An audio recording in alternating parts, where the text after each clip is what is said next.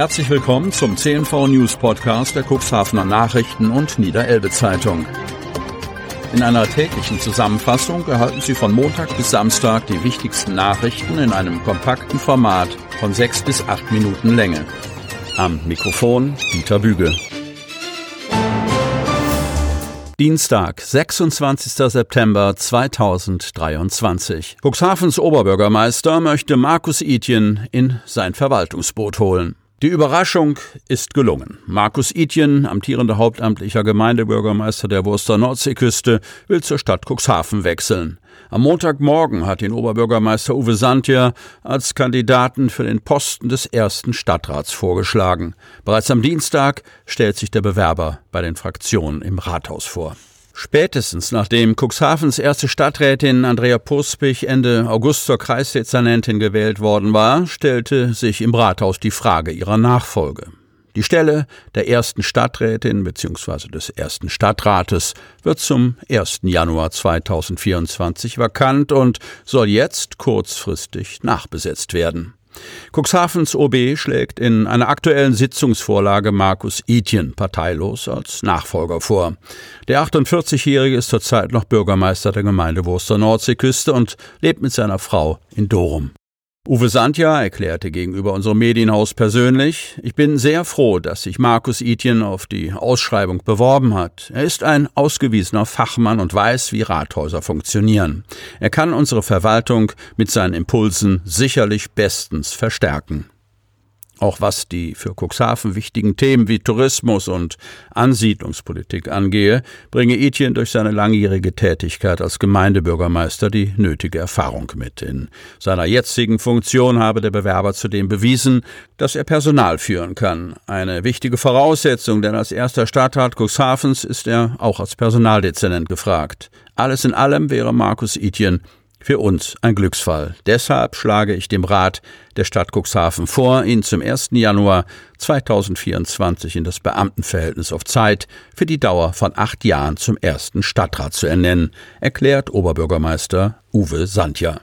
Über die jüngsten Entwicklungen im Cuxhavener Rathaus zeigt sich der Bewerber Markus Itjen in einem Telefonat mit unserem Medienhaus hoch erfreut. Ich bin in der Stadt Cuxhaven geboren und aufgewachsen. Es ist natürlich in erster Linie die Aufgabe, die mich reizt, doch für meine Geburtsstadt arbeiten zu können, wäre für mich eine Herzensangelegenheit. Außerdem kann ich mir gut vorstellen, mit dem Oberbürgermeister Uwe Sandja eng zusammenzuarbeiten, denn auch diese Ebene muss schließlich passen, macht Markus Itjen im Gespräch deutlich. Einsatz für zwei erkrankte Passagiere eines Kreuzfahrtschiffs. Altenbruch. Die Seenotretter haben am späten Freitagabend an der Elbmündung bei Altenbruch zwei erkrankte Passagiere von einem Kreuzfahrtschiff übernommen. Beide benötigten unabhängig voneinander dringend medizinische Hilfe. Der Seenotrettungskreuzer Anneliese Kramer der Deutschen Gesellschaft zur Rettung Schiffbrüchiger brachte die Passagiere sicher an Land. Gegen 23 Uhr meldete sich die Artania bei der von der DGZS betriebenen deutschen Rettungsleitstelle See. An Bord des 231 Meter langen Kreuzfahrtschiffes benötigten zwei Patienten dringend medizinische Hilfe. Die Seenotretter von der Station Cuxhaven nahmen einen Arzt sowie zwei Höhenretter der Berufsfeuerwehr Cuxhaven auf, um die Patienten notfalls von höher gelegenen Decks auf den Seenotrettungskreuzer übernehmen zu können.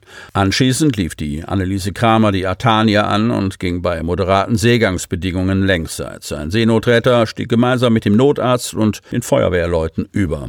Die Rettungsleute stabilisierten die Patienten und nahmen sie daraufhin an Bord des Seenotrettungskreuzers. Gegen 0.20 Uhr trafen die die Seenotretter wieder in Cuxhaven ein und übergaben die Patienten zum Weitertransport an den Landrettungsdienst.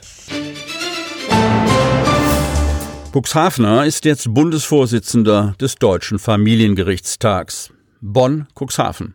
In Bonn fand jetzt der 24. Deutsche Familiengerichtstag statt. Die Mitgliederversammlung wählte dabei den Direktor des Amtsgerichts Cuxhaven, Andreas Frank, zum neuen Vorsitzenden des Vereins, dessen stellvertretender Vorsitzender er bereits seit 2019 war.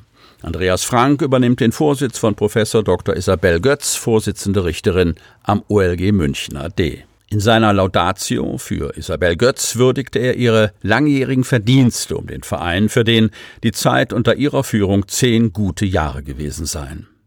Der Deutsche Familiengerichtstag, kurz DFGT, ist ein Forum des interdisziplinären Erfahrungsaustausches für das Familienrecht und hat zum Ziel, die einheitliche Rechtsanwendung, die Fortbildung des Rechts und die intensive Zusammenarbeit der Familienrichter und anderer Beteiligter überregional zu fördern. Dadurch soll gleichzeitig das Familienrecht für den Bürger durchschaubarer werden. Die derzeit knapp 900 Mitglieder des Vereins gehören allen Professionen an, die sich beruflich mit dem Familienrecht befassen.